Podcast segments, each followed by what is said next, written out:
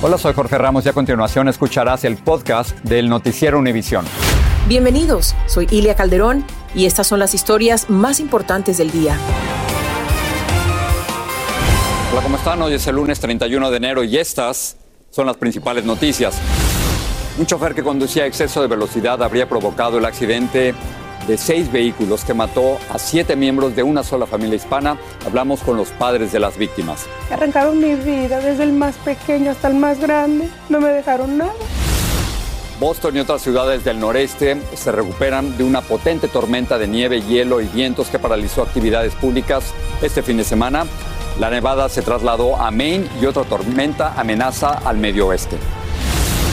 El periodista Carlos Loret de Mora publicó un reportaje sobre la vida de lujos en Houston del hijo mayor del presidente mexicano Andrés Manuel López Obrador. El mandatario reaccionó acusando a Loret de Mola de mercenario. Este señor Loret de Mola, pues, que es un mercenario, en este gobierno no tienen influencia mis hijos.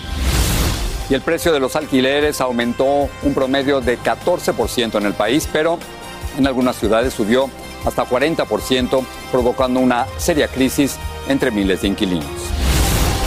Este es Noticiero Univisión con Jorge Ramos e Ilia Calderón. Buenas tardes. La policía de Las Vegas, Nevada, dice que siete de las nueve víctimas de un accidente automovilístico eran miembros Jorge, de una sola familia hispana. Una verdadera tragedia. Son seis vehículos que estuvieron involucrados en este accidente ocurrido en el municipio de North Las Vegas. Su alcalde lamentó la pérdida de vida sin precedente mientras familiares lloraban, por supuesto, a las víctimas. Juan Carlos González está en Las Vegas. Las imágenes del accidente son impresionantes, una tragedia que ha causado un gran dolor. Y es que en solo un momento esta pareja perdió a todos sus hijos. Arrancaron mi vida desde el más pequeño hasta el más grande. No me dejaron nada, todos. Tenía mis bebés chiquititos y mis otros grandes. Todos los llevaron por una inconsciencia, todos se los llevaron. No tengo nada que hacer. Los seis hijos, dos de ella, dos de él y dos entre sí, iban con el hermano de Erlinda Zacarías a recogerla del trabajo porque habían quedado de verse para ir a comer, pero nunca llegaron. Me vine a buscarlos donde me decían que venían y miré todas las luces y ahí estaba el accidente, estaban todos ahí. Después de varias horas, las autoridades le confirmaron sus sospechas. Yo lo sentí en mi corazón que eran ellos y finalmente ellos fueron muy amables conmigo y me, y me ayudaron y me dijeron, sí señora, son sus hijos todos y ya. De inmediato avisó a su esposo. Fue desgarrante cuando me doy me dijo que mis hijos estaban muertos. Yo no lo podía creer. Según la policía, el accidente ocurrido la tarde del sábado fue provocado por un conductor que iba a exceso de velocidad y se pasó un semáforo en rojo, chocando a varios vehículos. Él y su acompañante también perdieron la vida. En total, nueve muertos y seis heridos. En esta casa que hasta hace unos días estaba llena de niños, de vida y de alegría, ahora solo hay tristeza y luto.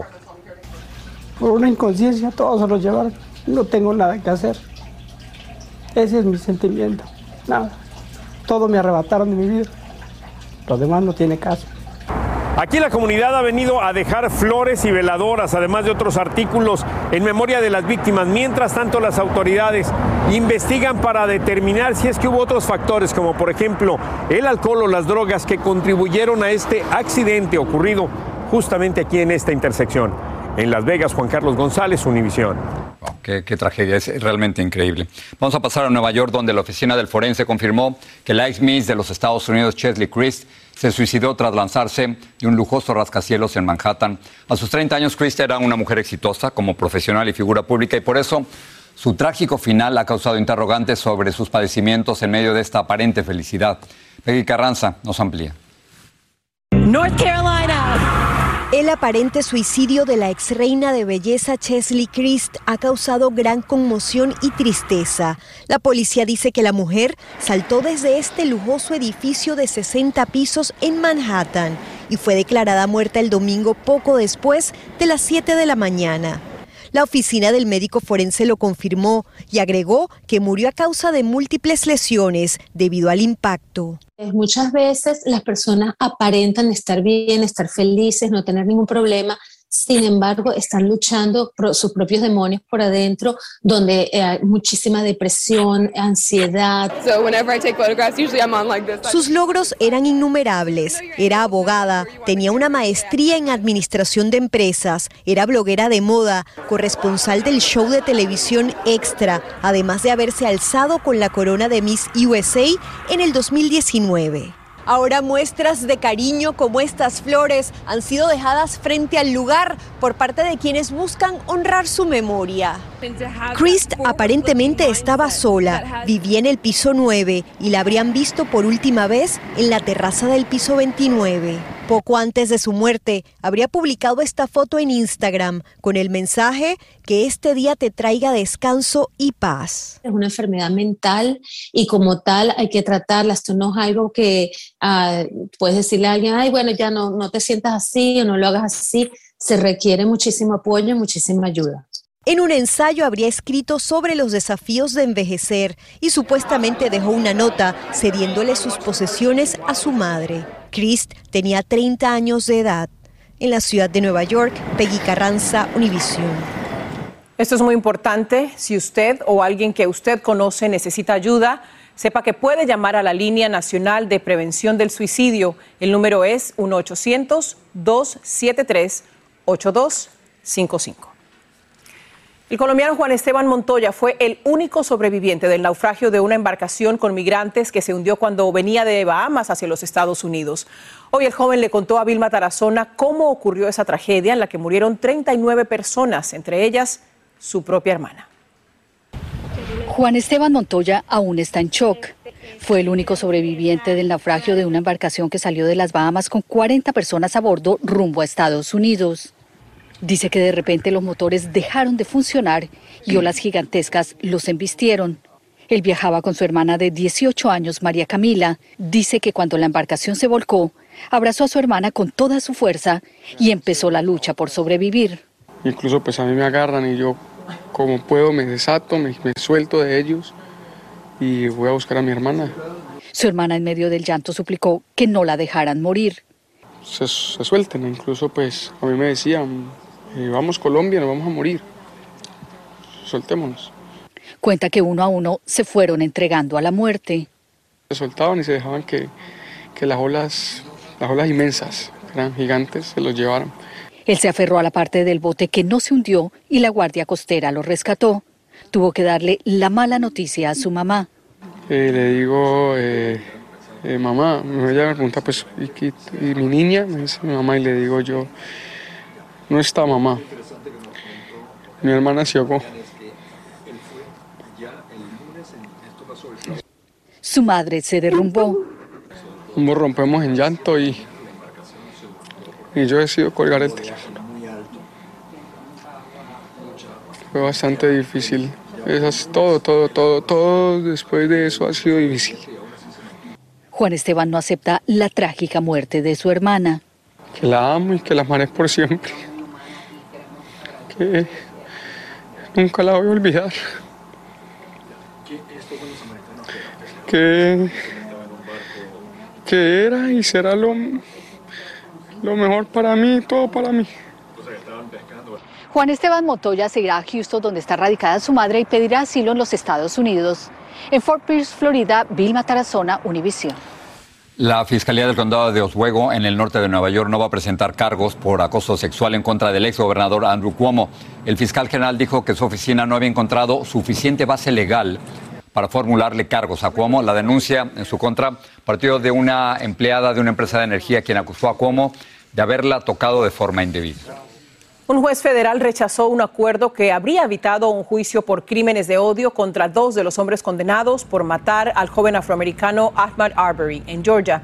Travis McMichael y su padre Gregory McMichael habían hecho el trato con los fiscales, pero la familia de Arbery se opuso y le pidió al juez que lo desestimara. El gobernador de California, Gavin Newsom, ordenó desmantelar el pabellón de la muerte en la prisión de San Quintín, el más grande del país. Newsom ordenó trasladar a los reclusos a otras prisiones en un plazo de dos años. California no ha ejecutado a ningún condenado a muerte desde el 2006 y hace tres años Newsom congeló formalmente todas las ejecuciones. Los meteorólogos observan hoy el avance de una tormenta invernal que amenaza la región central del país. Esto un día después de que otra tormenta de viento, nieve y hielo afectara el noreste de los Estados Unidos. Una de las ciudades más golpeadas fue Boston, desde donde nos informa Michelle Figueroa fue que todo cayó de una, eh, fue muy, muy rápido. El Servicio Nacional de Tiempo reveló que Boston empató récord de nieve caída en un día el sábado con 23.6 pulgadas, convirtiéndola en la segunda tormenta de nieve más grande de la historia de la ciudad. Bueno, hemos descansado poco, trabajando sin parar a largas horas durante la noche. Es una tormenta muy, muy fuerte. Más de 100.000 personas quedaron sin electricidad, sobre todo en la costa sur del estado, donde vieron vientos hasta de 60 millas por hora. Aún quedan unas 500 personas sin electricidad, según la compañía Eversource. Miles de bostonianos se quedaron con sus carros completamente tapados por la nieve, algunos sin un lugar donde estacionar, otros frustrados por los atrasos en el transporte público. Ha sido muy difícil porque se ha reducido mucho el transporte muchas demoras en todos los trenes. Aunque Nueva Inglaterra se conoce por sus tormentas de nieve, habían pasado casi cuatro años desde que esta región había visto una tan severa, conocida en inglés como blizzard. Un blizzard se define cuando se reduce la visibilidad a un cuarto de milla y cuando los vientos superan 35 millas por hora. Por lo tanto, con muchos negocios y colegios cerrados por la tormenta, solo queda disfrutar. Estuvimos jugando en el parque con los niños, muy divertido. Después de la tormenta viene la calma. Desde Boston, Michelle Figueroa, Univisión. La plataforma Spotify agregará una advertencia a todos los podcasts que traten el tema del COVID-19. Esto en respuesta a la avalancha de artistas que han abandonado Spotify como protesta porque el comentarista conservador Joe Rogan propagó desinformación sobre las vacunas en esa plataforma. El liderazgo de Spotify dice que reconoce su obligación de dar equilibrio y acceso a información médica creíble. Por su parte, la empresa Novavax pidió autorización del gobierno federal para el uso de su vacuna en contra del COVID a base de proteínas. Consiste en introducir proteínas sintetizadas del coronavirus para activar el sistema inmunológico del cuerpo. Ese es un método distinto al de las vacunas de Pfizer y de Moderna. Hablando de vacunas, la Administración de Alimentos y Medicamentos aprobó completamente la vacuna de Moderna contra el COVID-19 que hasta ahora se había proporcionado a adultos bajo una autorización de uso de emergencia. De esta forma, la de Moderna se convierte en la segunda vacuna en recibir la aprobación de la FDA tras la de Pfizer. Ambas son consideradas vacunas mRN. Y esa misma farmacéutica moderna dijo que ya está en marcha el ensayo clínico para su vacuna experimental contra el VIH, el virus que ocasiona el SIDA. La compañía dijo que ya fueron vacunados los participantes en la fase 1 de este ensayo. Los investigadores esperan que la vacuna entregue antígenos específicos del VIH al cuerpo que inducirán una respuesta inmunológica positiva. Pide protección oficial la fiscal que investiga si cuando era presidente Donald Trump trató de cambiar los resultados de las elecciones. El presidente de México, Andrés Manuel López Obrador, minimiza denuncias de corrupción contra su hijo y califica de mercenario a un periodista. Y residentes en varias ciudades de este país dicen que el incesante aumento de los alquileres les hace la vida imposible.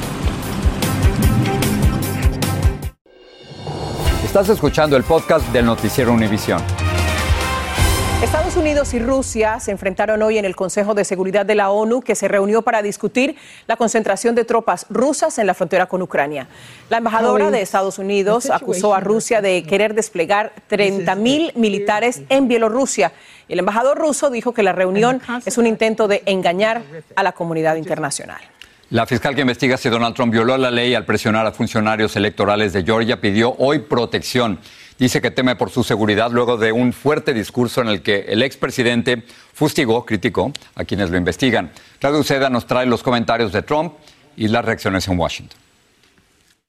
Fanny Willis, la fiscal de Georgia que investiga al expresidente Donald Trump, pidió protección al FBI luego que Trump la alarmara con estos comentarios. These radical, vicious, racist prosecutors do anything wrong or illegal. I hope we are going to have in this country the biggest protest we have ever had in Washington, D.C., in New York, in Atlanta, and elsewhere. En la carta al FBI, Willis escribió, mi personal y yo no nos dejaremos influir o intimidar por nadie. La fiscal investiga a Trump y a sus aliados por sus intentos de alterar los resultados de las elecciones. Es una interferencia con la justicia, lo cual es un crimen es un delito que lleva cinco años en cárcel. Nadie puede interferir, ya seas presidente o expresidente. Este fin de semana Trump realizó su primer gran meeting público en Conroe, Texas. Sus pólizas van con nuestras creencias, nuestras costumbres. No es corrupto, eso va por nosotros, está haciendo cosas para nosotros. El expresidente arrancó bailando, arremetió contra la prensa y mostró lo que sería su segundo mandato si gana. Habló de los que han sido condenados por asaltar el Capitolio. We will treat them fairly. And if it requires pardons, we will give them pardons because they are being treated so unfairly. Palabras que rechazaron miembros de su propio partido. Horas más tarde, el senador republicano de Carolina del Sur, Lindsey Graham, y aliado de Trump, condenó el comentario y dijo que era inapropiado. La ex esposa del líder del grupo Oath Keepers, grupo ultraderechista acusado por conspirar para el asalto al Capitolio, también reaccionó. Es mortificante. Trump está tratando de armar a sus simpatizantes y tiene miedo de ser acusado. El ataque al Congreso dejó cinco muertos y casi 140 agentes heridos. En Washington, Claudio Seda, Univision. En México, Roberto Toledo se convirtió en el cuarto periodista asesinado en el país en este mes de enero. Toledo, de 55 años, fue baleado mortalmente por tres pistoleros en Zitácuaro, Michoacán. En los últimos meses había recibido varias amenazas, según informó el director del diario Monitor Michoacán, para el que trabajaba. También dijo que las denuncias de corrupción divulgadas por el medio serían el móvil de este asesinato. Con él son 29 los periodistas asesinados durante la presidencia de López Obrador.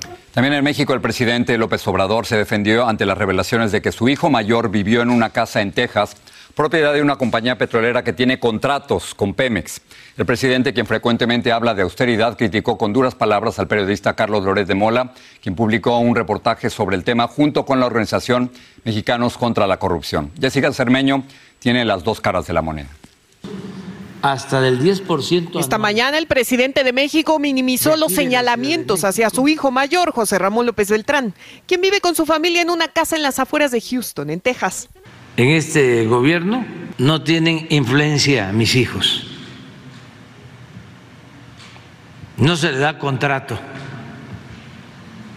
a ningún recomendado la aclaración es porque una investigación de mexicanos contra la corrupción y el sitio Latinus, donde trabaja el periodista Carlos Loret de Mola, documentó que López Beltrán vivió hasta el año pasado en una mansión propiedad de Kate Schilling, un directivo de Baker Hughes, empresa que tiene hoy contratos con petróleos mexicanos por más de 151 millones de dólares. Este contrato con Baker Hughes se firma en agosto del 2019 y en septiembre, a partir de septiembre, es cuando se tiene registro de que estuvieron viviendo en esta residencia.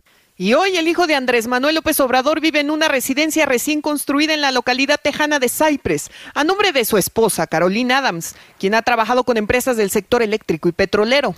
Ellos se casaron y al parecer la señora tiene dinero, no somos iguales. Pero este señor Lore de Mola, pues, que es un mercenario, hizo un escándalo. Es que según la información dada a conocer, la primera residencia tiene finos acabados, salón de juegos, cine y una alberca al aire libre de 23 metros de largo. Lujos que contradicen las virtudes de la vida austera que el gobernante mexicano ha defendido centenares de veces. López Beltrán es abogado y fue coordinador de la campaña presidencial de su padre en el Estado de México y tras el triunfo prometió estar apartado. Tras revelarse esta información, hasta ahora no se ha iniciado ninguna investigación al respecto. No predica con el ejemplo al licenciado López Obrador. En la Ciudad de México, Jessica Cermeño, Univisión. Patricia tiene un adelanto de lo que preparan para esta noche en la edición nocturna. Gracias, Silvia. Bueno, y este fin de semana se conocieron las impresionantes imágenes de una cámara en un automóvil que muestran el momento en el que el conductor dispara 11 veces a otro vehículo en una carretera en el norte de Miami. La policía dijo que era un incidente de ira en la carretera. Bueno, esta noche hablamos con un experto en seguridad que nos da consejos sobre cómo actuar en estos casos. Y varias organizaciones de defensa de los inmigrantes anuncian la campaña Dos Semanas de Acción para presionar al Senado de Estados Unidos a que apruebe una legislación que le daría la residencia a millones de inmigrantes que ya echaron raíces en este país. Los detalles esta noche en la edición nocturna. Espero que estén en sintonía. Vuelvo con ustedes. Gracias. Gracias, Patricia. Univisión y Televisa completaron hoy una transacción que crea Televisa Univisión, el mayor conglomerado de comunicaciones en español del mundo. La nueva empresa llegará a 100 millones de hispanohablantes a diario a través de la televisión, la plataforma digital y el audio. También contará con la más grande biblioteca de contenido en español con 300 mil horas de ese contenido. Televisa Univisión proveerá una estelar programación de streaming que incluirá deportes, entretenimiento y noticias, incluyendo programación original que usted ya puede empezar a disfrutar. Sigue este podcast en las redes sociales de Univisión Noticias y déjanos tus comentarios. El imparable aumento de los alquileres está llevando, Jorge, a muchas familias a mudarse de ciudad, a mudarse de estado, inclusive a irse a una vivienda más pequeña. Y la contradicción es que estos alquileres a veces son tan altos que en algunos casos superan el promedio de un préstamo por una casa propia. Imagínate, ahí analistas dicen que una solución sería la construcción de viviendas más asequibles con el apoyo de los gobiernos locales. Valeria Ponte tiene más. Estamos en un año nuevo, pero millones continúan enfrentando los mismos obstáculos del pasado, como pagar su renta, la cual sigue aumentando. Los precios han subido a las nubes para la compra de casas y también para las rentas de las casas. Edward Ridland, consejero de viviendas para chicanos por la causa, nos explica que la demanda es más alta que el inventario que hay para alquilar una propiedad. En ciudades como Austin, Miami y Nueva York, el año pasado se vio un aumento de 40 en los precios de la renta. O sea, todo eso que están pidiendo es lo que tienen que traer. Roberto Bravo y su esposa nos cuentan que el costo para vivir en su departamento en Phoenix, Arizona, está subiendo de 800 dólares al mes a 1200. En el estado no hay una ley que le ponga un límite a lo que los dueños de las propiedades puedan aumentar en el alquiler. Todo, la renta y las comidas, el gas, el pago de carro, pago de aseguranza, pago de todo. Pronto le darán la bienvenida a un niño a su hogar. Por eso ellos buscan de ayuda federal para comprar. Estoy buscando casa porque pues ahorita la renta está muy alta y es más fácil. Una casa pues la pagas y ya viene siendo tuya y un apartamento pues no. Buscarse su casita primero porque las rentas siguen subiendo, subiendo, los intereses van a subir, dicen como tres veces este año. Mientras tanto, líderes locales están tomando cartas en el asunto para que se fabriquen más viviendas asequibles, como es el caso de Miami Dade. Construyendo este año, comenzando 14 mil habitaciones nuevas y también ayudando a los dueños a hacer las reparaciones necesarias, pero seguir con los precios más bajos. Todavía hay mil millones de dólares disponibles del dinero que el gobierno federal le otorgó a los estados para evitar que personas perdieran sus hogares y para ayudarles a pagar su renta y utilidades. En Phoenix, Arizona, Valeria Aponte, Univisión. Es que no se puede. Suben las rentas, los los salarios no suben igual, no, no hay dónde empatar. Y estamos viendo esa situación, Jorge, desde que comenzó la pandemia, ya dos años, muchas familias que se han quedado sin vivir. Y las casas ahora son todos, son oficinas, son gimnasios, son todo, ¿no? Gracias, hasta mañana.